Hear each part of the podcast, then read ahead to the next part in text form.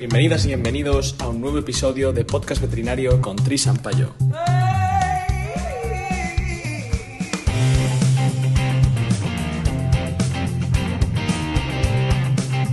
Bueno, pues hoy estoy de resaca de Ampac. Sí. Eh, ha sido muy intenso y... Pero ahora me esperan dos semanas muy potentes porque he quedado con muchos compis para hacer lo que estoy haciendo hoy. Que hoy nos hemos venido a Rubí, Rubí Barcelona. Barcelona, a entrevistar a una persona que, que no ha sido una compañera que haya conectado o que haya pasado por mi vida Mi profesional. Sí. Mm. Eh, es, un, es un perfil distinto, pero que fue la primera persona que me felicitó cuando publiqué el primer eh, podcast. Entonces, eh, por favor, preséntate y dinos, dinos quién eres. Jo, quiero comentar muchas cosas ¿eh? de, de eso, de la publicación de LinkedIn. Pero vamos, sí, eh, básicamente soy Mariona Escala, veterinaria de formación, estudié en la Facultad de Zaragoza y me dedico, soy mentora de, de negocios veterinarios en digital. Me dedico a acompañar a otros veterinarios que tienen un negocio, tanto si son autónomos, pymes, tienes una clínica veterinaria, a que puedan escalar su negocio por internet, es decir, que facturen más con cualquier tipo de producto o servicio que quieran vender a través de internet. Y eso tiene que ver con las redes y con todo el mundillo que conocemos, pero va más allá del negocio. Y esto un día te levantaste y dijiste, voy Claro. a mentorizar. Por supuesto, Sí, ¿no? como todo, cuando acabas el bachiller y dices voy a estudiar esto, pues es tal cual. No, no, que va. Esto ha sido una evolución, porque realmente todo esto empieza desde que decides emprender, que entonces dices, venga, va, tengo que tener una idea para emprender, ¿no? Y, y, y yo confieso, supongo que más gente le habrá pasado, que al principio no tienes muy clara la idea, sino que vas probando.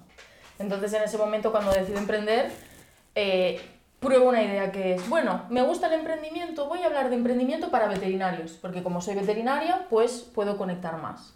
Y entonces, de ahí a lo que es hoy en día esto, han pasado más de dos años, dos años y medio, y se ha ido evolucionando de emprendimiento a lo digital, a lo que es mentoría. Pero todo ha sido un proceso de dos años y medio, donde he ido probando muchas cosas, servicios, productos y sobre todo, más que probando yo, escuchando, escuchando a, a los clientes que ya he ido teniendo y perfeccionando hasta que he llegado a este, a este servicio. ¿Y, y qué, qué es lo que haces exactamente? Vale, ¿qué es lo que Yo hago? creo, yo creo que te sigo, ¿vale? Pero si veo que hay algún momento en el que me superan los términos, te los te hago, te interrumpo y, y te dejo que me, que me Vale, expliques. no, y totalmente te pasará a ti y le pasa a mucha gente, porque creo que es am, lo, que, lo que estoy aplicando yo es como una nueva profesión, como muchas profesiones digitales, ¿no? Y que eh, mi profesión está en otros ámbitos o en otras industrias, pero en la veterinaria no existe todavía un mentor de negocios veterinarios en digital. Entonces es normal que no, no, que no conozcáis conceptos. Básicamente lo que hago es, ahora mismo tengo un programa que se llama Soy Digital Vet, y transforma un veterinario en un digital vet. ¿Qué significa eso? Un Esto. digital vet es una profesión. Es la profesión veterinaria llevada a lo, a lo digital. Es ser un veterinario que se ha mode- modernizado, ¿vale? Eh, tenemos en, en mi comunidad tenemos lo que se llama el carcavet, que sería... Yo, yo entraría dentro de eso. Sí, sí. No pasa nada, no pasa nada. Lo tengo asumido, no pasa nada. no Mira, pasa nada. el carcabet, el carcabet es un veterinario, porque, a ver, voy a contar un- una pequeña historia. Cuando, cuando yo estaba emprendiendo, me di cuenta de que eh, al cabo de un año o así, aparte de las barreras que existían en mí misma de emprender, de inseguridades, de miedos, todos tenemos, había un factor y es que dentro del sector de la veterinaria, después de haber estado tanto tiempo pues escuchando y demás, había un factor que ralentizaba muchas veces el crecimiento de otros negocios veterinarios. ¿Y cuál era? Pues el propio veterinario. De ahí surge la palabra carcabet. Y es que en nuestro sector hay veterinarios que por lo que sea pues no, eh, no apoyan el crecimiento de lo digital, qui- quieren que de alguna manera pues eh, nos quedemos estancados de alguna manera, ¿no? Y, y ese colectivo, esos carcabets, al final, eh, y me sabe mal decirlo, pero dentro de nuestro propio sector nos autoboicoteamos de esa manera. Entonces no deja, no deja que los demás crezcamos o, o que hagamos bailecitos en las redes, o esas cosas que desde sus ojos es como algo extraño, pero desde el nuestro pues es distinto. Es crear comunidad, es, eh, es ir más allá. Entonces, tenemos el Carcabet y yo lo que hago es ayudar a los Digital Bets. Vale. ¿Los carcabets los dejamos aparte o, o queremos reciclarlos? Los carcabets eh, pueden reciclarse, pueden darse cuenta, de hecho, me hace mucha gracia esto porque una, una, una alumna en un reto que hicimos me dijo, yo estoy aquí porque quiero dejar de ser carcabet. ¿Ves? Es que hay que asumir lo que cada uno es. Esto, esto es lo primero. Y digo, bueno, tú ya tienes redes, tienes... eh, porque aquí, matiz por favor importante, carcabet no significa que sea por edad. Que a veces lo asumimos en plan, vale, tengo a partir de tal, pues soy carcabet. No, no, no tienes por qué ser nativo digital para ser digital bet. No es solo la edad, es la mentalidad. Es la mentalidad de crecimiento, ¿vale? O sea que los oyentes Vale, que nos vale. escuchan no es solo la edad, Vale, que puede ser un factor, suele pasar. Co- Suele coincidir. Suele coincidir, pero no es el caso. Yo he visitado muchas clínicas veterinarias y, y- y, eh, las que progresaban era por la mentalidad que tenían. O sea, hay carcabets jóvenes. También. Vale, vale, vale. Esto, esto me alivia, esto me alivia. Bueno, yo estoy en la edad esa en la que no soy ni viejo ni joven, entonces estoy jodido. Viejo joven. Eh, Viejo joven, venga. Vale, guay. Y dices que te has encontrado.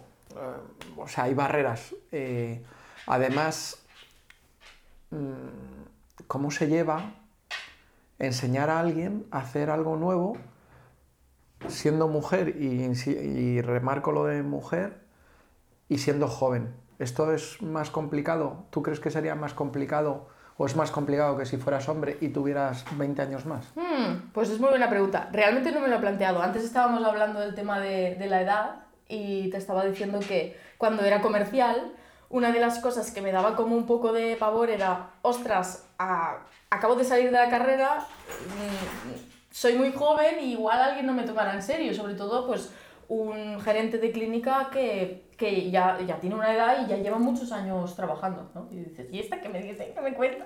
¿Quién me va a venir a contar esto a mí que llevo toda la vida haciéndolo, haciendo esto? ¿no? Exacto. Realmente ahí, mm, como consejo o no sé, como inspiración, realmente ahí fue la clave, eh, la clave fue la motivación. O sea, la motivación para mí sobrepasa siempre lo que es, eh, o sea, experiencia tienes que tener, obviamente te forman y demás, pero la motivación, las ganas de ayudar a la otra persona sobrepasan muchas veces lo que es la edad o cualquier otra cosa.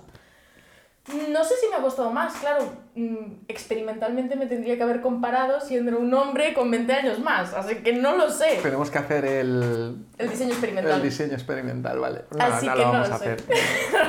hacer. Está guay así. Igual pasar por eso es entretenido, pero no. Sí, sí. Está guay así. Lo único que yo no te sabría responder, eh, no sé si sería más fácil o no. Creo que para mí el factor es la motivación y si sigo con esa motivación y también intento inspirar a otros para que se motiven y, y lancen sus cosas, pues ya está. Para mí eso rompe barreras, más que género o edad. El, nuestro mercado no está muy digitalizado, No. ¿verdad? O sea, lo bonito, creo, es que tienes muchas cosas para hacer. No vas a tener tiempo para cambiar todo lo que hay que cambiar, yo creo, yo creo. Totalmente, sí.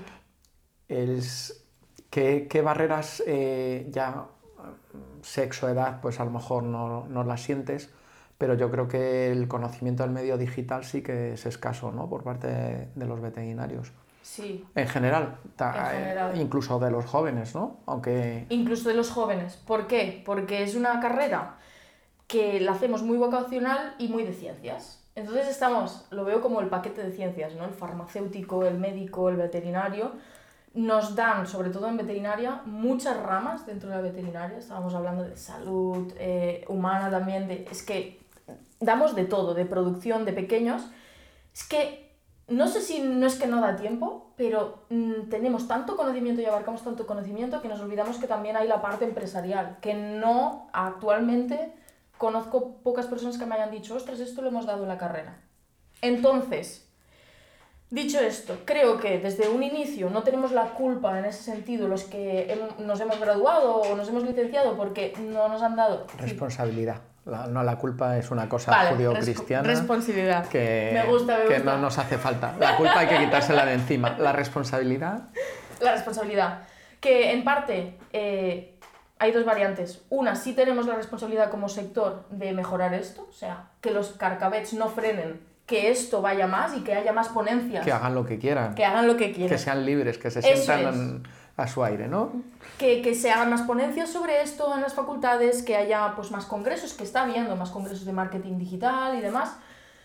Pero por otro lado, también, ostras, todo lo que estamos estudiando durante cinco años o más, mmm, tenemos muchos conocimientos, pero no, mm, no sé, no, no somos responsables cuando salimos de la carrera de no saber temas de empresa. Tenemos la capacidad de poderlo estudiar luego. Pero claro, ya te ves inmerso en un mundo en el que, vale, termino la carrera, eh, nadie me ha explicado que puedo trabajar mi marca personal, mm, mm, quiero prácticas, eh, ahora quiero mi primer trabajo. Yo creo que es una rueda y no te das cuenta hasta que estás ahí y dices, vale, quiero montar mi propia clínica, ostras, no sé nada. Eh, eso que dices, los primeros años, hay gente que lo tiene súper claro lo que quiere hacer nada más acabar, pero hay mucha gente que, que de repente descubres la profesión eh, haciéndola y hay cosas que a lo mejor de repente empiezas a descubrir después de acabar la carrera, ¿no? Y que a lo mejor te gustan tanto como lo que tú tenías en la cabeza que querías hacer. Yo a ver qué dicen los oyentes, pero creo que al menos en mi experiencia en, en la facultad, la gran mayoría no tenemos claro qué queremos hacer. No sé, al menos en mi promoción. Lanzamos la pregunta, ¿no? Lanzamos Tú- la pregunta. Tú que eres, que eres una profesional, ¿cómo se hace esto? Audiencia, nos dejáis en los comentarios, donde sea, donde, donde podáis, porque eh, en podcast algunos sitios Podemos, podemos hacer algún reel o alguna Ah. cosita así cortita. alguna cosita y nos dejáis en comentarios pues qué, qué, qué opináis si en vuestra promoción la mayoría lo tenía claro o no y a ver qué dicen A ver qué dicen, a ver qué dicen. A ver qué dicen. Hombre, yo he participado como profe eh, durante estos años de varias formas, en empresas privadas, públicas, facultades, tal. sí Y es verdad que hay como ciclos, me parece. Igual es mi percepción, ¿eh? Pero hay, yo creo que estamos en un, en un momento en el que la gente está muy, muy de tu línea. O sea, yo creo que vas a tener un mercado en breve potente porque va a haber gente que, que sí que se quiera lanzar digitalizar a esto. De hecho, eh, aquí hay dos, mm, dos emprendedoras también eh, en esta comunidad que han lanzado una propuesta. Hago publicidad porque como es mío, hago Claro. la publicidad que me da la gana. Se llama Bet- cuñita Be- Betisi y ellas no son veterinarias. ay sí Laia sí son Entonces- muy potentes Eh, yo creo que el- a mí me gusta mucho, ¿no? Ya ha habido varios intentos ¿eh? de algo similar. O sea, yo ya he vivido otros dos intentos más de hacer lo mismo. Pero igual yo creo que no era el momento. Yo creo que ahora sí que es el momento. puede ser Y nos hace falta ese tipo de iniciativas, incluso de gente de fuera de la profesión, que Sí. tienen otra, otra visión. Es que aquí hay dos puntos interesantes. Uno, que nos ayuden de fuera de la profesión está súper interesante y no tendríamos que, vuelvo a lo de los carcabets, ¿no? no tendríamos que decir, oye, no porque no eres de la profesión, no, porque todo es muy positivo. Como más... Es, es, es como, igual me meto en polémica, bueno, me da igual. El tema de los... Eh, no nos van a quitar ningún patrocinio, o sea, que di lo que te dé la gana. El tema de los taxis y los Uber y los Cabify, ¿no? No me voy a posicionar, pero para mí es un claro ejemplo de que cuando en el mercado surgen nuevas ideas innovadoras que escuchan al cliente, eh, para mí no debemos mm, como, no sé, prohibirlas, porque entonces no estamos dejando que haya mm, novedades, que es que esto es la evolución de lo que es la, empresa, el emprendimiento. Lo mismo pasa con los que vienen de fuera del sector. Ostras, como más opciones haya, como más personas eh, trabajen en eso, nos den puntos de vista distintos, porque nosotros, admitámoslo, a veces estamos muy contaminados de nuestra propia información. Necesitamos cosas frescas, por genial. Pero por el otro lado, eh, ¿qué has dicho? Habrán más eh, veterinarios jóvenes, habrá más mercado. Ahí también está la clave y es que hay un gap intergeneracional, hay un hueco aquí de generaciones que, que no sé cuándo, pero se va a notar que van a venir las nuevas generaciones muy potentes. Están viniendo muy potentes. Yo tengo alumnas que en nada mm, trabajan una marca personal, consigues seguidores, pero no solo eso, sino una comunidad y ya pueden vender cosas, ¿vale? O sea, ya, ya pueden hacer negocio, ya pueden emprender. Y ahí está también la clave. Igual que no debemos discriminar la gente que viene de fuera, no discriminemos a esas nuevas personas que esto te lo digo porque no ha pasado una vez ni dos ni tres, que son muy jóvenes y, y que, y que van a, por todas, pero por el hecho de ser jóvenes, por el hecho de igual mm, pues tal, pues los carcabets les meten cizaña. Sí, es, mira, yo te cuento, volviendo un poquito, que es que vas muy rápida, ¿eh? ¡Ay, voy acelerada! No, no, no, está, está guay, pero tu cerebro va a 300%. Entonces, claro, yo creía que era rápido. Bien, no. eh, está bien enfrentarse a esto para, para ver dónde están las propias limitaciones. Em, cuando yo eh, decidí, y ya he dicho tres veces yo, no voy a decir más veces yo, cuando, cuando decidí eh, dedicarme solo a la endoscopia, ¿Mm? hace pues eso, ve- 20 años básicamente, yo vivía en Asturias, ¿de acuerdo? Y entonces, bueno, pues digamos que el mercado asturiano pues me lo comí más o menos, no, no había nadie. Rápido. Entendía la personalidad, el mercado, pues fue rápido y bueno, mi curva de crecimiento llegó muy rápido arriba, ¿no? Guau. donde tenía que llegar. Que no era mucho crecimiento, pero para vivir en Asturias, en las condiciones en las que estábamos, eh, estaba muy bien. Pero claro, de repente pues viene el segundo hijo, te planteas que bueno, les quieres dar una educación no sé cómo, y que dices, bueno, hay que crecer. Mm. La forma de crecer es volviendo a un sitio donde hubiera volumen. En Asturias había 60 clínicas de pequeños animales en ese momento, de las cuales como mucho 15 eran clínicas de pequeños animales, las otras eran clínicas mixtas, ya el mercado ha cambiado un poquito. Pero es que en Madrid había 800. Buah. Entonces, claro, si mi servicio es de apoyo al veterinario en su clínica, un servicio móvil, pues entre 60 y 800, pues está claro dónde se puede crecer, ¿no? Quería venirme a Barcelona, por cambiar un poquito, pero mi mercado natural era Madrid porque conocía ya un montón de, de- de clientes, de veterinarios. Y cuando llegué, me pasé por la facultad y me senté con un profesor de la facultad que hace endoscopia solo y hace digestivo y me vio y me saludó así cordialmente, ¿no? Y me dijo, ya me he enterado que vas a hacer endoscopia móvil aquí en Madrid. Y yo, sí. Uy, Y se he enterado rápido. Sí, sí, pero creía que venía como a saludarme y a Claro. felicitarme, ¿no? Mm. Pues te vas a morir de hambre. Eso fue como el... Pero claro, yo venía de darme de golpes con los asturianos, que muy buena gente, pero cuando ibas a su casa les decías, sí, es que yo no necesito endoscopia. Yo decía, que sí que la necesitas. No lo sabes, pero sí lo necesitas, ¿no? Mm. Hay una necesidad que aún no. Pero conoces. eso era, era una barrera, pero que te diga tu competencia que te vas a morir de hambre, ¿no? Pues fue como yo ya venía entrenado y dije, bien, creo que voy bien. Me Voy gusta. Muy bien. Me gusta este me punto. encanta, me encanta que me diga esto porque yo creo que, que me va a ir muy bien. Y no solo era tu competencia, era una persona que estaba como, si dijésemos, eh, no superior a ti, pero era una eminencia o Una referencia. una posición de poder, Eh, Sí, ¿vale? Y eso pasa en veterinaria también. pero que te lo diga un profesor que se supone que le pagan para formarte, para que seas un profesional, para que te puedas ganar la vida, es fuerte, ¿no? Es más fuerte aún. Es muy fuerte. son todo- es todo el cóctel de es muy fuerte, pero qué guay que tuvieses esa actitud de decir, si me lo dice, es porque aquí... A mí generalmente cuando me dicen que no me pone más. Ya, ya, ¿vale? ya, ya, es que... Y lo de eso de que lo hice porque no sabía que era imposible es una, es una premisa fundamental. Esto no se puede hacer. Mm, Ya, es mm. que te pican. Te Vamos pican. a- Si eres competitivo, pues... que es puede, que hay. puede. No, no, no soy competitivo. Esto me dicen que soy. No, soy no, no, no. ¿Y no. qué es? Ah, Eso, eso- bueno, tú que eres la especialista, esto es ser competitivo. yo soy especialista de eso, no, mm, creo que me pasa lo mismo que a ti, que si me dicen que no puedo lograr una cosa, jolín, si ya lo tengo en mis planes, pues aún me da más ganas, ¿no? Porque somos, ostras, ahora sí que le voy a demostrar. Que luego entras en ese punto de no necesitas demostrarlo todo, pero te motiva, te motiva de alguna parte. Eso te llega después también, ¿no? Sí. Eh, a mí me pasa que ahora no, no me apetece ya esa competición de a ver si, se- ¿sabes? Sí, Es, es una competición conmigo mismo, eso sí. eso está muy bueno. Tener un reto profesional, mm, un caso clínico un- o un procedimiento clínico que no podemos hacer, pues me pone desarrollarlo, pero también para devolvérselo a la profesión. Es decir, yo creo que ya ahora hay gente que es mejor que yo, lo tengo súper claro. Yo era el único, entonces era el mejor y el Claro. peor. O Mm. casi el único, venga, no el único, pero casi el único. Ahora hay mucha gente que está haciendo endoscopia, cirugía mínima invasión, está muy de moda también. Todavía Has no lo abierto suficiente. mercado en ese aspecto.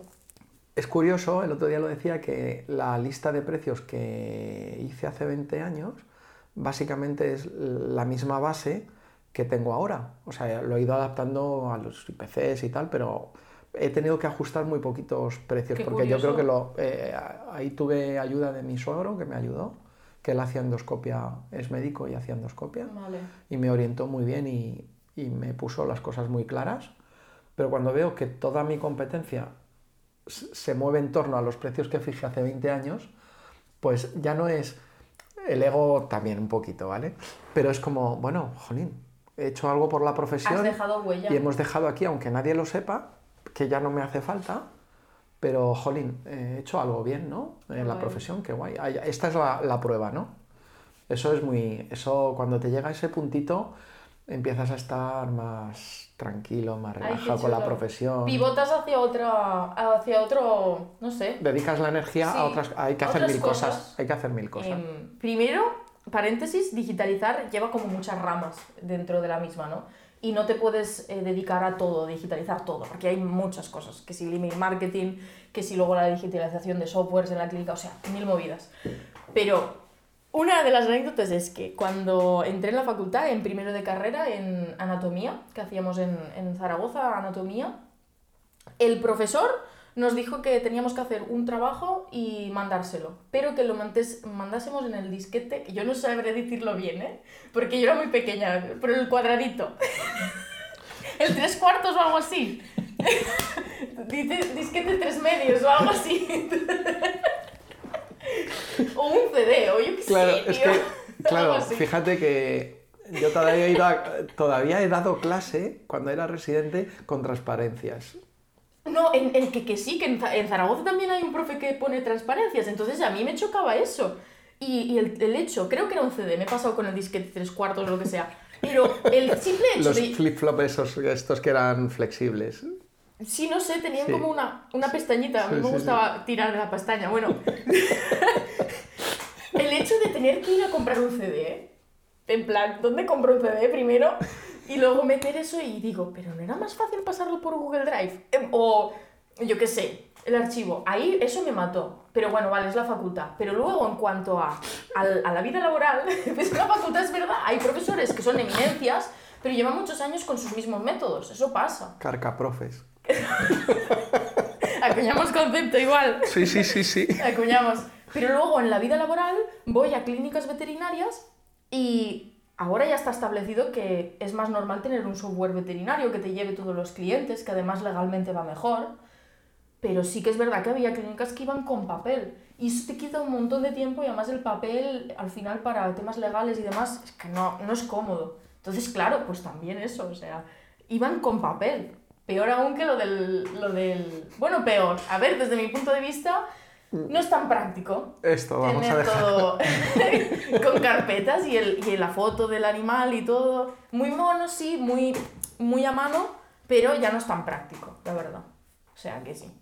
Y déjame también decirte, es que has tocado el tema de la... mm, le voy a llamar abuso de poder. Y es que cuando un veterinario que es una eminencia o ya lleva muchos años, puede llegar a para mí ser como abuso de poder cuando, cuando hay personas jóvenes, veterinarios jóvenes, que tienen ilusiones, que tienen ideas y te hacen ese zasca, ¿no? De decir, sí, pues te vas a morir de hambre, o mejor no estudies veterinaria cuando estás ya en primero o antes de estudiarla, o todas esas, yo creo que los oyentes lo, lo entenderán como esas típicas frases que decimos que en el fondo o son inseguridades de la propia persona, de decir, yo a tu edad no estaba así y, y me alegro mucho. Eso, esas frases para mí son, a tu edad yo no estaba así, me alegro mucho de que... Es como te llegan motivado". a ti.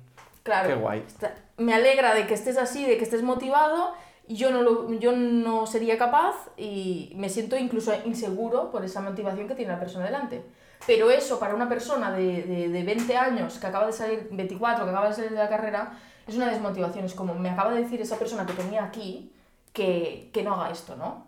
Y esto sucede. A mí me sucedió cuando empecé a emprender.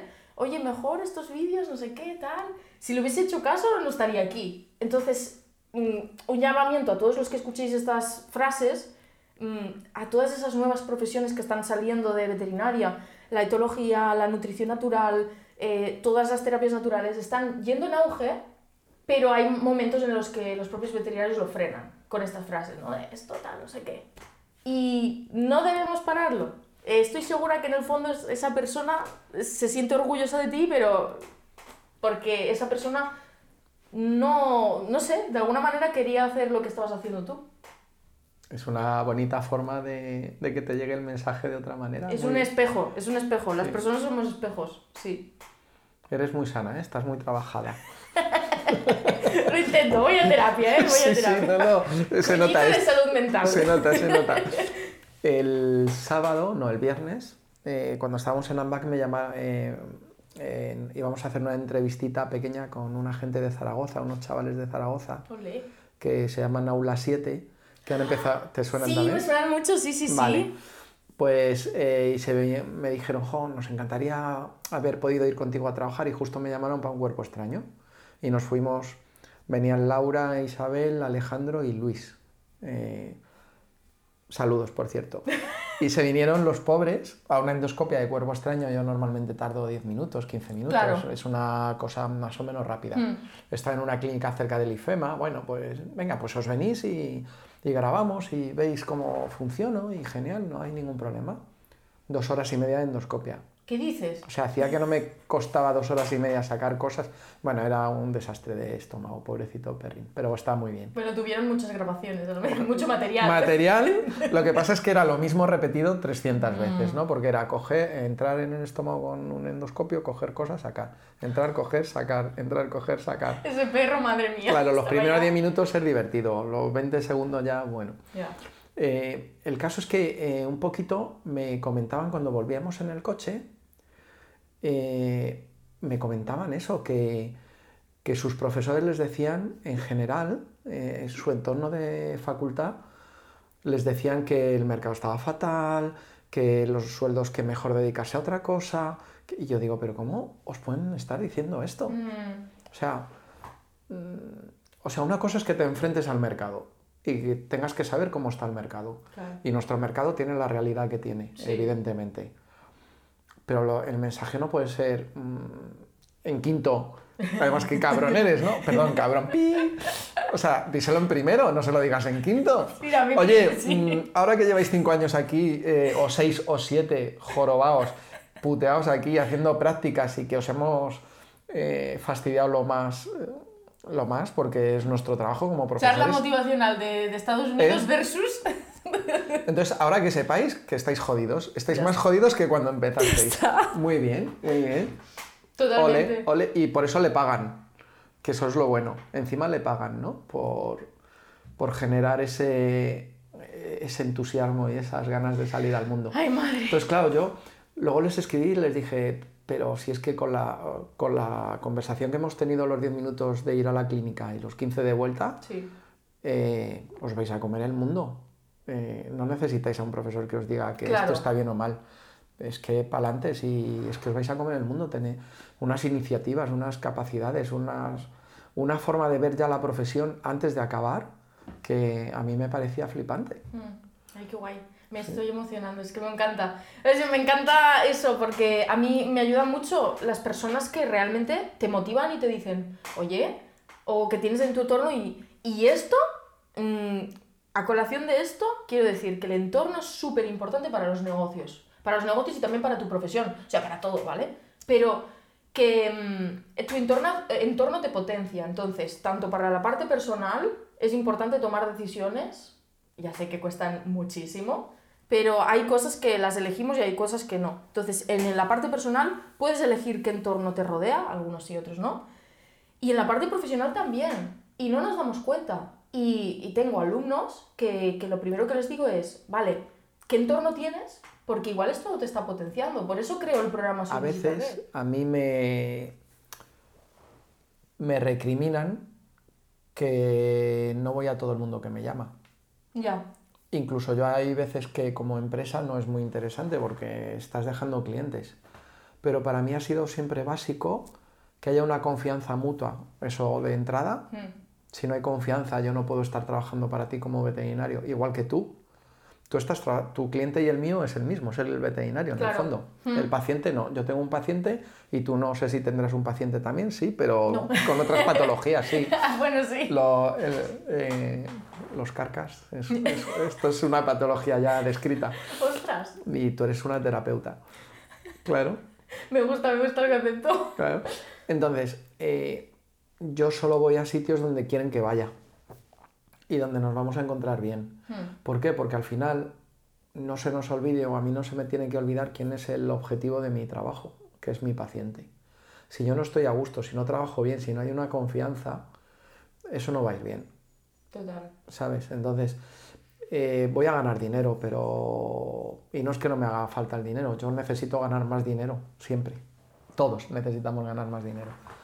Pero siempre he puesto un poquito la línea roja de, mm, no, aquí no voy. Y en sitios donde podría haber ganado mucho dinero, pero que las formas de trabajar, no digo que estuvieran mal, ¿eh? es que no, No, no encajaban con la, con- con la mía, eh, pues no he ido y lo he dejado. Ay, sí. Tengo muchos muertos en mi camino. Así Ay. dicho así en plan Ay, salvaje. así suena así, suena bastante salvaje, pero sí. hay muchas situaciones en las que, que la gente se llevaría las manos a la cabeza, pero que son, a mi parecer, muy inteligentes de decir que no. Por un lado es la de los valores. Si no cumple con tus valores o hay algo que te dice, ostras, con esta persona no quiero colaborar, mejor no lo hagas, porque eso, yo les digo a mis alumnos, esos son los valores que te están avisando de algo, de algo raro, de, de que no va a cuadrar. ¿Por qué es inteligente? Porque a medio o largo plazo esa colaboración quizás no te interesaba tanto. Y como más creces, también los que nos escuchen igual están diciendo, ay, es que yo no soy muy famosillo, yo no tal. Bueno, pero cuando tú seas súper famosillo o tengas un proyecto súper chulo, cada vez vas a tener que decir más que no. Entonces vas a tener que elegir bien a quién, a quién colaboras. Y luego, por otro lado, es, en el mundo de los negocios es muy interesante em, decir que no a algunas propuestas aunque te paguen mucho dinero. Tengo una, una compañera que, que rechazó una propuesta de 30.000 euros, pero porque es que eso no le iba a, a ayudar. Aunque fuese mucho dinero para algunos, necesitaba ella centrarse en otra cosa del negocio y ya está. Y eso seguro que le facturaría más y demás. Entonces son como decisiones del decir que no muy importantes. Y lo del entorno, lo que te comentaba de los alumnos, lo que he creado en el programa Soy Digital Vet es que entre ellos se puedan hablar y se puedan apoyar y se puedan comunicar tipos de veterinarios de un mismo estilo, ¿vale? Características similares. Tienen un negocio, eh, tienen... Aunque, aunque cada veterinario es un mundo, luego hay las mismas inseguridades, miedos que comparten y eso es lo bonito. No en el mismo momento ni en el mismo lugar. Por eso es interesante grupos eh, que, que ya estén previamente seleccionados, por eso en el programa los selecciono, para que en algún momento, yo les digo, en algún momento hay una persona en esta sala que va a tener la respuesta a tu problema. Pero depende mucho del tiempo y del momento. Y eso me ha pasado a mí también con otros compañeros, que yo también soy mentora, pero también me dejo mentorizar por otras personas. Y digo, ostras, me está pasando ahora esto, tengo esta inseguridad, porque eh, lo típico, me da miedo vender, por ejemplo, ¿no? Ah, pues yo he pasado por lo mismo porque he vendido algo similar a lo tuyo y demás. Igual. O parte personal también. Ostras, es que ahora mismo, am, no sé, eh, en mi entorno familiar eh, lo estoy pasando mal y esto me está llevando también a- al, al trabajo. Ah, pues yo estoy igual, no sé qué. O sea, es que en la misma sala de personas bien seleccionadas encuentras la solución a tus problemas. Y puede ser cualquier cosa, pero cualquier cosa, y no te lo esperas. ¿Verdad que es mágico? Sí. pues, pues sí, pues eso sí. Oye, y muy bien esto de digitalizar el mercado y todo esto. Está, es- todo esto está estupendo, muy bien. Sí. ¿Quién es Mariona, de verdad? Uy, uy. no sé, Mariana es una persona que, que le gusta mucho, es muy motivada en el aspecto de, me gusta mucho hacer proyectos, crear cosas.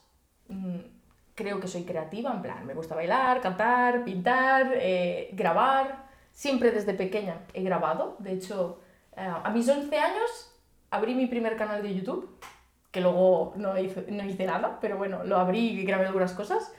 Y a mis 13 hice una serie en el cole, en plan, de tres temporadas, en plan, ¿En serio? y yo siempre estaba como creando cosas y mis amigas eran como, bueno, tal, y yo, venga, va, ponte aquí, no sé qué, gramos no sé cuántos. Entonces, eh, pues, no sé, yo creo que esta soy yo, alguien creativo que, que, que hace cosas y que cada vez le ha gustado más la parte de el negocio porque es la parte que me deja a mí hacer mi propio proyecto y vivir mi estilo de vida que yo quiera, ¿no? Sin, sin tener que depender de otra persona que me diga lo que tenga que hacer, que supongo que eso pues mucha gente se sentiría identificada, de, de los que sean emprendedores en el podcast. Y, y no sé, pues eso soy yo, yo qué sé. O sea, tú de pequeñita, esta es una pregunta que toca más o menos en este momento de la entrevista. Es, Venga. ¿Tú siempre has querido ser veterinaria? Eh, no. ¡Bien! Eres la primera, podría decir. Yo creo que eres la primera que me ha dicho que no. La segunda. Pero es, que- es que, es que, Bueno, la primera. Te, te pongo en el primer puesto. guay.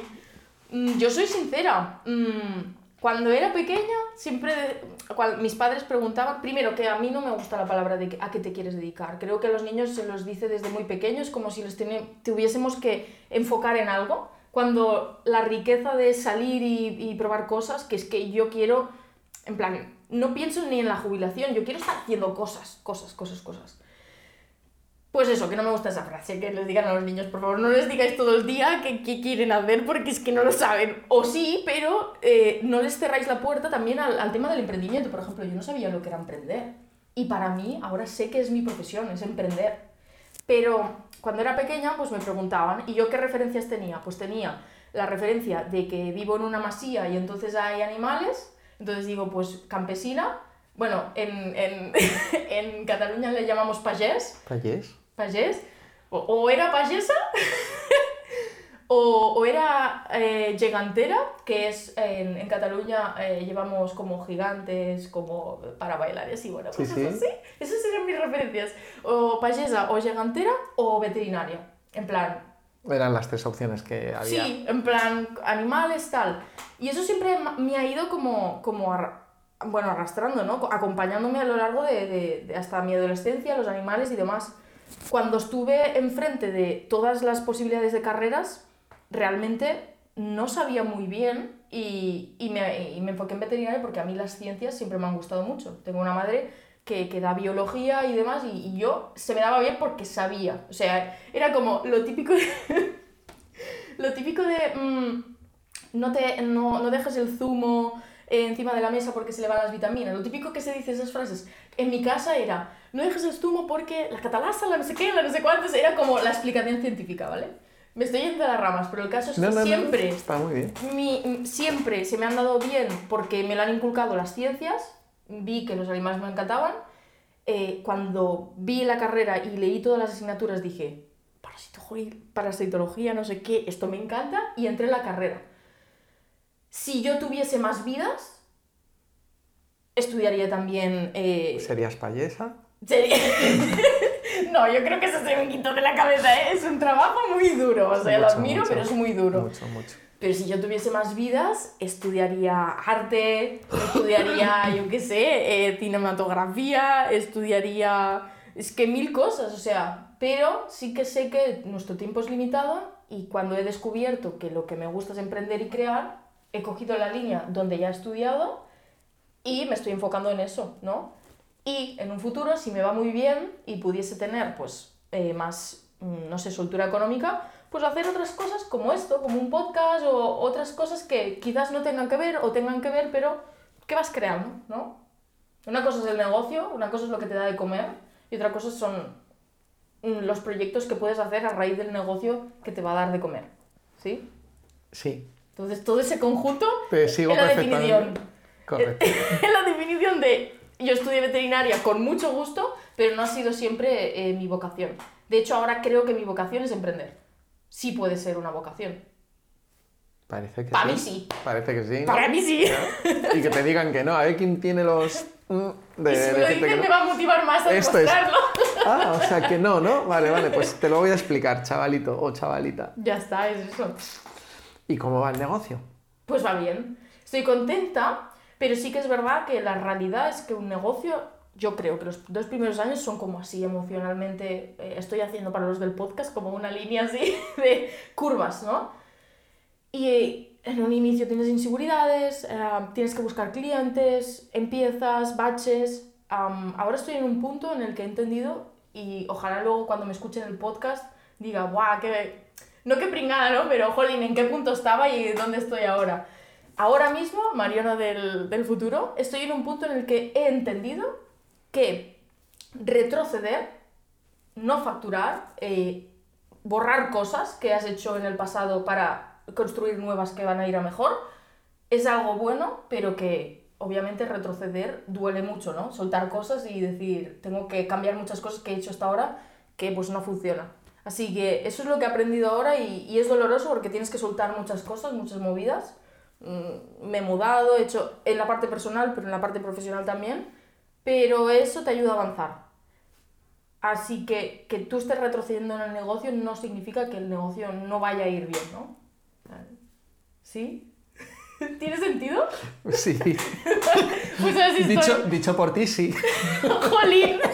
Me has convencido. Vale. Vale, vale. O sea, por ejemplo, en mi caso, imagínate tú te enfrentas con un veterinario que tradicional. No, Sí. no, no soy tradicional.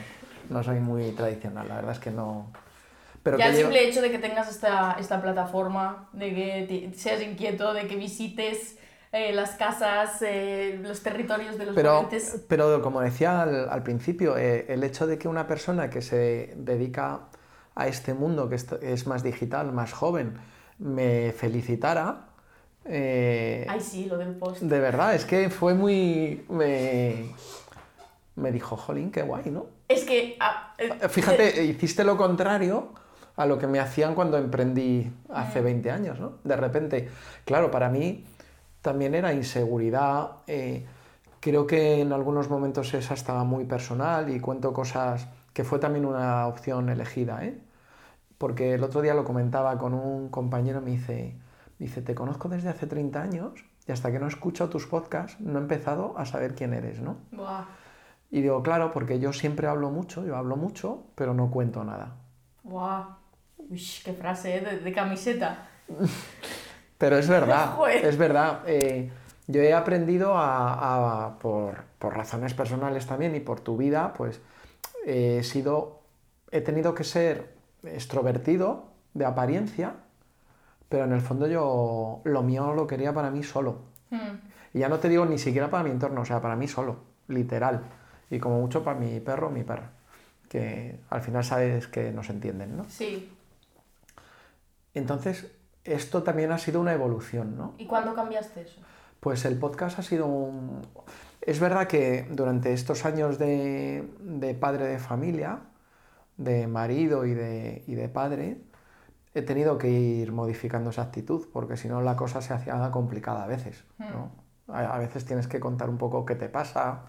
eh, ¿Sabes? O sea, si, Es estás, si sí. llevas, por ejemplo, un mes sin hablar, pues si alguien te pregunta, oye, ¿te pasa algo? Pues no sé, que des alguna pista, ¿no? Como, eh, sí, he tenido algún problemilla, por ejemplo, ya está. Vale, entonces, bueno, luego he ido aprendiendo a, a subir el, el nivel de, de información que soltaba, ¿no? Pero, Qué guay. pero claro, en un entorno muy reducido, que yo creo que tampoco hay por qué hablar con todo el mundo de todo, No. ¿no? Pero es verdad que de repente con esto, eh, parte de, de mi propuesta a, a Marino, que fue el que me empujó, es decir, vale, pero lo vamos a hacer y quiero soltar, quiero soltar cosas. Qué guay. Sobre todo relacionadas con la profesión, pero hay veces que se me escapan Claro, sí, también al sí es plano. la línea, pero... También Mm. al plan. Pero porque yo la profesión la he vivido muy personalmente. Mm, Lo que digo en el podcast de no trabajo de veterinario, soy veterinario, es una evolución a la inversa, porque yo siempre he dicho, yo no soy veterinario, yo trabajo de veterinario, ¿no? Pero lo decía poco convencido. ¿Por qué lo decía? Un, un día me- mi hijo me decía, uno de mis dos hijos me decía, papá, ¿qué eres? Y digo, pues mira, soy tu padre, soy el padre de este otro, soy el hermano de tal, soy el hijo de cual, mm, soy el compañero de Osi, de Deva, eh, pero no soy veterinario. No era como, pero en el fondo sí. Eh, yo creo que sí que va implícito en, mi, en, en mí. Qué guay. Yo soy esto.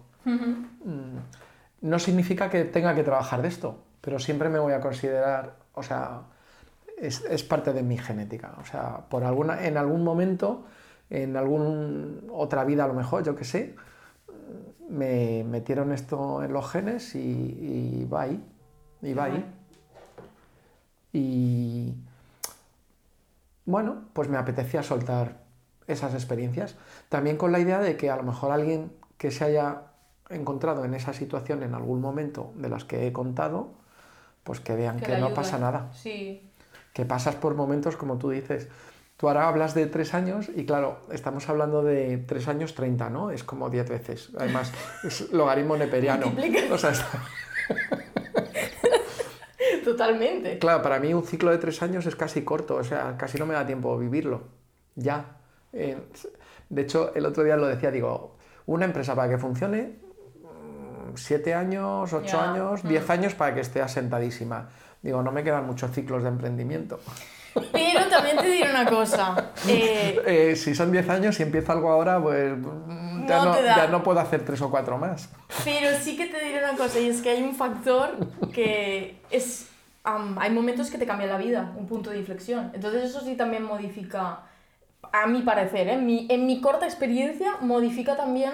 No, prete- no pretendía decir que lo tuyo sea... O sea, no, no, no, no, sí. Digo, en, re- en relación a. Pues como lo de. a- jo, tienes que coger todo el día el coche 20 kilómetros. Pues si te haces 400 al día, pues 20 es como un suspiro, ¿no? O sea, También, que no quería. Está bien esa comparación, y no, no me he sentido así. Vale, lo que vale, quiero vale. decir es que en esos 30 años tuyos, tres míos, lo que, lo que sea, am, creo que también hay momentos en los que eh, avanzas, no sé si rápido, porque a mí lo de las prisas me ha, me ha causado muchos problemas siempre, de querer ir rápido, y realmente no se puede, ya te he dicho antes lo de retroceder, Y no hace falta. y no hace falta, pero eh, es algo que pues cada uno tiene el suyo y yo tengo eso de quiero, quiero seguir adelante y demás. Pero sí que es verdad que, por ejemplo, yo hace dos años a mí me ha cambiado la vida por completo y empecé a emprender. Y para mí eso es como un punto de inflexión o una etapa que hace que las cosas de, de alguna manera eh, se aceleren esos objetivos que tú tenías, ¿sabes? Entonces yo creo que en esos ciclos de, de emprendimiento que tú has vivido, puede que pase algún punto de inflexión en tu vida personal o profesional también, que te haga decir, ostras, aquí tengo que cambiar muchas cosas y no sé si pivotas el negocio o viras o hay un cambio grande. No sé, quería aportar eso. Me parece interesante. Y si quieres, si quieres contar cuál ha sido tu último cambio importante o cambio fuerte. O... Sí, ah, por ejemplo, ahora el, el último cambio fuerte ha sido ese retrocedimiento, eh, retroceso, ¿no? Insisto, como es nuestro, podemos ver, decir lo que nos dé la gana. A mí mis, mis seguidores ya saben que yo soy muy disléxica escribiendo y que, y que se me da bien mejor hablar. O sea que ha sido el, el cambio de, de, de ver que estaba en un punto estancada hace tres meses, ahora desde la grabación del podcast, y, y decidí muchas cosas. Eh, decidí dejar mi relación de pareja, casi siete años, y mudarme, porque estaba Sí. viviendo en Elche. Sabes que lo- las crisis de pareja son de 7 años en 7 años. No lo sabía. ¡Wow! que nos esté escuchando. bueno, bueno, no decimos nada. El caso es que sí, para mí, más que crisis de pareja, era como. em, Era más propio mío, porque yo dejé la relación y era. Necesito un cambio en mi vida.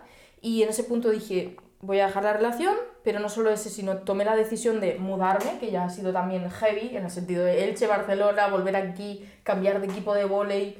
A- ahora la María del futuro cuando me escuche dirá, no es para tanto, pero en ese momento dices, ostras, tengo que cambiar muchas cosas. Y en el negocio también cambié. Y dije, todos esos errores que he cometido hace un año, voy a tener que soltar cosas. Y eh, modulé el modelo de negocio para brindar lo que ahora estoy brindando. Algo mucho más exclusivo para veterinarios que pueda acompañarlos y todo, todas esas cosas que había aprendido hasta el momento, pues soltar algunas, ¿no? Así que el cambio importante ha sido eso, darme cuenta de que tengo que soltar cosas para avanzar y, y no darme miedo y, decir, bueno, pues a otra cosa. Ese ha sido un punto de inflexión que creo que se ha notado luego en el negocio. Por eso desapareciste un poquito así Sí. de...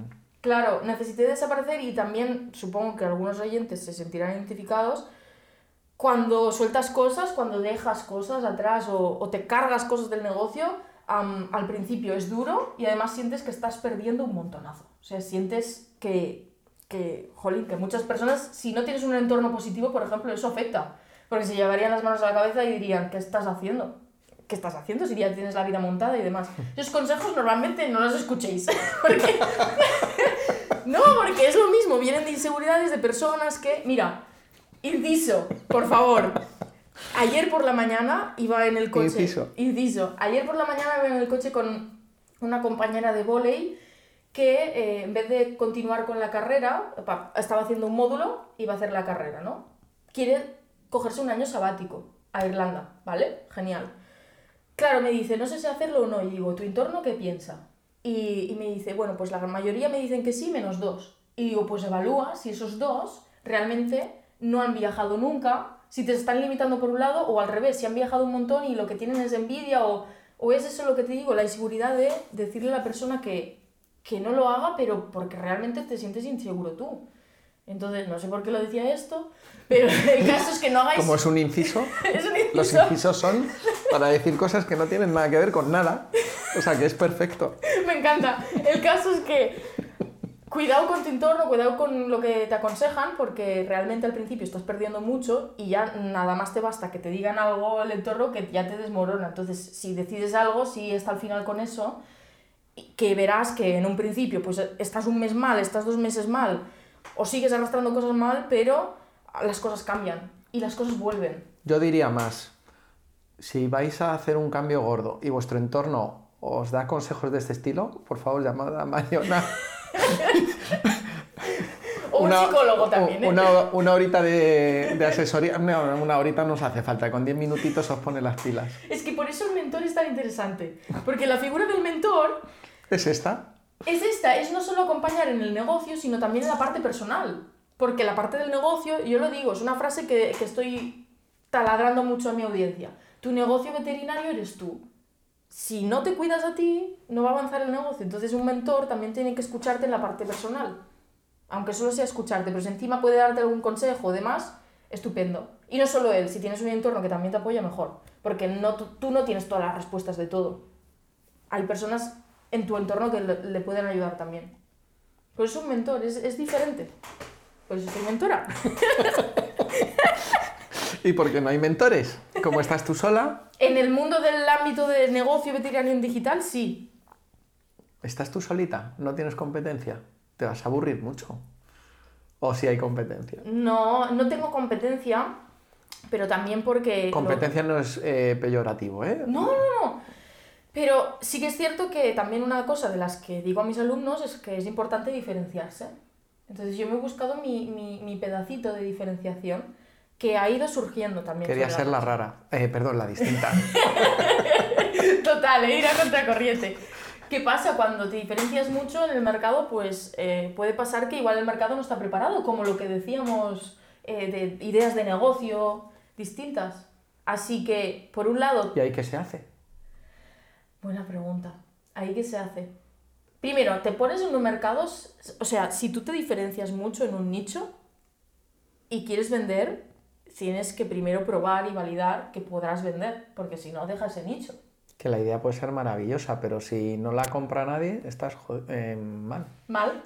Así que por un lado esa decisión, si ya ves que hay mercado y demás, una cosa es pues, que tengas que trabajarte la marca y demás y, y luego ahí vas evaluando conforme la marcha y conforme el negocio, vas, vas haciéndote autoanálisis. Eh, pero lo que quiero decir con esto es que uno mismo puede decidir en qué nicho está. Yo he decidido estar aquí porque es lo que he ido aprendiendo y creo que aquí se juntan tres cosas. Una es lo que necesita el mercado, es lo que se me da bien, porque ya Eso se me da bien porque Eso es de sabios. ya lo he No. hecho y es lo que me gusta. Las tres cosas. Si no encajan las tres cosas, no, no tiene sentido el negocio. Me ha recordado a un músico, amigo, O es un guitarrista excepcional, maravilloso, con una técnica brutal y con una sensibilidad Buah. y hace discos que desde el cariño absoluto pues no los puedes estar escuchando enteros porque son muy intensos, muy duros, muy y tienen todo, pero no llega al mercado. Mm. Y entonces, claro, él me imagino que sentirá la decepción de, jolín, esto que es lo más de mí, no lo quiere nadie. Entonces, claro, cuando te enfrentas a un público, en el arte, más todavía, porque encima en la profesión sí, te estás enfrentando a un público, pero tú y yo ya vendemos un poquito de nosotros, por lo visto. Pero, pero no es lo que vendemos. Pero cuando es- eres un artista, sí, estás enseñándote. Hmm, Y si no te quieren, jo, eso tiene que ser jorobado, ¿no? Sí, la verdad Tú, sí. ¿Tú notas ese, o has notado, has tenido esa percepción de mm, esto que no lo entiende nadie, no lo va a querer comprar nadie y de sentirte como mm, me voy a dedicar a... A otra cosa. Eh, aquí me recuerda a varias cosas que nos pasan en los negocios. Una es el plan B. Es en plan, yo tengo mi plan A, que es este negocio, y si no surge, pues tengo un plan B, ¿no? Y eso lo piensas cuando te pasa eso. Dices, ostras, pues quizás no venderé, quizás no escalaré el negocio.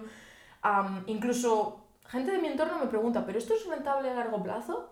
A mí, ¿qué más me da ahora mismo? Yo estoy trabajando en el paso a paso de, de lo que tengo focalizado en este trimestre, luego, quiero decir, pienso a largo plazo, pero no hace falta preocuparse tanto ahora, ¿sabes? Em, entonces, dicho esto, en el negocio hay momentos en los que te da bajón y dices, ostras, yo no sé si voy a tener tantos clientes y demás. Em, es normal, es normal, puedes tener ese plan B y decir, oye, tal. Pero el truco es no mirar al plan B, porque si tienes el plan B de recámara, si tienes ese plan B eh, sabes que está ahí y vas a hacer cosas, y eso me ha pasado, vas a tomar acciones para ir nutriendo ese plan B por si acaso, ¿vale? Igual esto está sonando muy hierbas, No, no, pero no, sí, por ejemplo, Muy hierbas. sí, ¿Esto es un dicho catalán o qué? No, Perdona, no. es que a lo o, Eh, no sé si se o de otra en- generación. No, no lo sé, no lo en sé. nuestro sector, no sé, eh, hierbas quiero decir que hay cosas que son como más así espirituales. Vale, vale, vale, vale. Sí. Pero sí, básicamente. eh, Es que te he imaginado ahí con un porro. No. Pensando en el plan B. es No. que yo antes no era nada hierbas en el sentido espiritual y ahora lo estoy aplicando y la verdad es que me está ayudando mucho a mí y a mis clientes. Y el caso es que cuando tú tienes esa sensación de, ostras, no sé si voy a tener clientes suficientes o demás, pues siempre vas pensando en otra cosilla, en plan de, bueno, si no me surge esto, si me surge lo otro. Y yo creo que hay que tener mucha entereza y, y, y- y decisión de decir, voy a por mi plan y este plan va a funcionar. Y es verdad que hay momentos que retrocedes y dices, vaya plan, pero sigue adelante, sigue adelante. Y hasta ahora, ¿eh? Mariana del futuro, sigue adelante. Así que... ¿Y cuando decides que a lo mejor no va a funcionar y no es una buena idea? ¿O no entra, dentro, no entra dentro de tus planes? mm, yo no creo- lo digo por ti, No. porque está claro que tu negocio, si no es el éxito que quieres, vas a tener, o sea, vamos, que lo vas a petar, que no hay Gracias. problema. Esto es evidente. Pero es muy buena pregunta. Es evidente, pero ¿en qué momento dices, bueno, ya? Pues yo creo que aquí es importante la figura del mentor porque hay que analizar muy bien a la persona, la persona y el negocio, porque cada negocio es un mundo y habrá pasado por algunas fases o no está pasando por algunas fases. Yo aquí no tengo una bola de cristal para la persona que lo esté planteando, pero por un lado le diría que hay esos momentos de flaqueza o debilidad que realmente son rayadas tuyas y puedes seguir adelante, y hay momentos en los que también hay que ser valiente y decidir si eso tiene que pivotar. Que no tiene por qué ser eliminarlo, sino pivotarlo hacia otra cosa. Oye, está funcionando más esto, venga, vamos a, a- a potenciar más esa parte del negocio y te dejas de todo lo otro. O sea, esto es mucho más complejo porque se necesita saber el caso en concreto. Pero o puedes eliminar eso, que normalmente yo lo que aconsejaría es mirar a ver si puedes pivotarlo, porque ya tienes una base construida, algo construido. Pero sí que es verdad, es lo que has dicho. Al, al final, ayer vi a la. Hace dos días vi a la película de La La Land, no sé si la han visto. Y el, el protagonista decía, "Eh, yo quiero montar mi bar de, de, de jazz, no sé qué. Y ahí en ese momento me vino un flash y digo, guau, eso es lo típico que le pasa a un emprendedor cuando tiene una idea, quiere algo, pero no lo ha contrastado con el mercado, que es lo que decíamos antes. Que te puede salir muy bien, sí, pero no lo has contrastado. E igual tu bar de jazz, como decía en la película, ahora la gente no escucha jazz. Pues a ver, mira a ver si es que, que hay que cambiar alguna cosa. Otra cosa es que quieras tener tu bar de jazz para escucharte a ti mismo y ya está. Y ya está. Si Pero te lo si puedes permitir, Si te lo puedes permitir porque ya tienes un negocio rentable que te permite hacer cosas, tus movidas varias, genial. a lo mejor ese es el truco. Hacer algo que te dé mucha pasta y luego hacer lo que te dé la gana. Romo Alfons, eh, Si van las dos cosas juntas, genial, pero si no van, pues... ahora me estoy leyendo el libro de Romo, Alfro- de, Romo Alfons de eh, Crece y hazte rico y él es eh, experto en SEO. Eh, para los que estén escuchando el podcast, SEO es Search Engine Optimization, quiere decir, eh, quiere A mí me ha sonado siempre a la Sociedad Española de Ornitología. Bueno, podría Es broma, es broma. famous, pero no. Pero es guay. Esto, soy SEO. Ah, ¿eres de la Sociedad Española de Ornitología? No me dedico a los negocios, vale, vale, perdona. Él se dedica a la parte de, de- de- del marketing digital y, y posicionamiento web. Y él lo dice en su libro. Igual sale a ver pájaros también en Igual los le fines de encanta. semana, ¿eh? Igual le Vale, encanta. De hecho, es buen chiste ¿eh? para todos dejarle ahí comentarios. Eh, pero él lo dice en su libro, tío. eh, que a veces hay cosas que tienes que. La palabra joder. Jódete, hazte un negocio y si quieres luego hacerte un videoclip o cantar o montarte un club de jazz, hazlo con ese dinero que te has ganado de, de un trabajo que sí te renta. Que te gusta, que se te da bien y que le gusta al mercado. ¿Se nos ha parado? la batería. Que te gusta, que se te da bien, que le gusta al mercado, pero que a veces te tienes que joder y no te gusta tanto como algo que es, es ocio o un hobby. O sea, estamos hablando de muchas cosas, ¿eh? Sí, sí, sí, sí, sí. Yo creo que, bueno, 45 minutos, ¿eh? Madre mía, sí, lo que habíamos hablado, una hora. Bueno, te da para dos. Está. No, no. ¿Sabes lo bueno de los podcasts? Que lo pones en el coche. Es verdad. Para los, los veterinarios madrileños es guay porque es el tiempo que tardan en llegar a su lugar de trabajo, ¿vale? Ay. Pero si no es así, eh, no pasa nada porque lo puedes parar y lo oyes luego. Ah, No pasa nada. verdad, sí. Eh, y, si, y si no quieren no oírselo, pues no pasa nada. Lo estamos disfrutando los que lo estamos haciendo, Cuando que es de lo que se hora, trata. claro. está. Nosotros ya tenemos el dinero, entonces esto lo hacemos porque nos apetece. Eso es cierto, ¿eh? Eso es cierto. sí, sí, sí. Totalmente. Claro. O sea, esto, vamos, esto es para disfrutarlo, no es para otra cosa. Ya está. No es el objetivo. No. Jo, pues, hombre, yo creo que vamos a ir Ya frenando, ¿no? Sí, pero no por nada, sino porque tú creo que tienes cosas que hacer. Yo tengo un directo. Claro, te quedan 12 minutos, ¿vale? ¡Ostras! Entonces, vamos a poner una... no sé, un final, una guinda, un, no sé, una frase mítica, no sé, tú, es tu, Es mi momento, ¿no? sí, tu momento de, para cerrar. Déjamelo bien cerradito, ¿eh? Por Venga, favor, va. venga. Compartimentando Cúrratelo, cúrratelo. Todo lo que hemos hablado, porque hemos hablado de muchas cosas, sería el hecho de, de abrir mente, de que la mentalidad es algo importante en veterinario, por eso lo de Digital Veto Carcabet. Eh, Ya eliges tú qué bando quieres escoger. Que es importante la parte personal, hemos hablado de puntos de inflexión, así que tu negocio veterinario eres tú, tú, tú eres tu propio proyecto, así que cuídate también, salud mental, etcétera, etcétera. Y, y no sé, y que la motivación es muy importante, así que eh, no es normal pedir ayuda, es normal dejarte ayudar, es importante tener un entorno positivo y, ya está, eso es, un poco resumen de esas cosas. Cuídate, tu negocio veterinario es tú y déjate ayudar porque eso puede ayudarte a progresar y los que tienes en tu entorno pues tienen la respuesta a muchas de tus preguntas.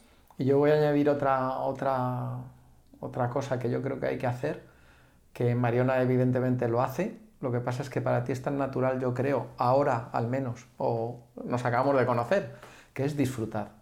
Y qué guay, sí. Hay que disfrutar cada ratito. Aquí sale mucha, bueno, para otro podcast, pero el veterinario tiene que cuidarse porque a veces se deja mucho. Así que y, cuidaros. y eso lo trataremos. Sí, vamos a hacer, vamos a hacer algunos más. Sí, sí. Venga, va. Y a juntarnos con algún. Yo te voy a ir presentando gente y tú me vas a presentar gente también y vamos a mezclar. Venga, sí. Hay mucho friki suelto, ¿eh? Inteligencia colectiva a tope. Esto. Guay. Qué bonito que lo dices todo. Es que así no. Claro. Es que Son claro. conceptos que voy a ir lanzando. Sí, sí, sí, sí. Qué Jo, guay. mil gracias, de verdad. Ha sido un lujazo Qué guay. Que me hayas dejado entrar un poquito en tu, en tu cabecita y, y que te hayas prestado a soltar todo esto. Espero que te, bueno, sé que te va a ir muy bien más todavía y yo que lo vea. Y nada, ya voy a tener que recurrir a tus servicios, seguro, vamos, ya. Sí, sí, sí. Muchas gracias por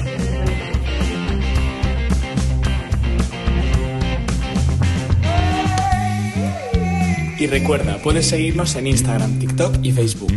Arroba Trisampayo. Gracias por escucharnos. Nos vemos en el próximo episodio.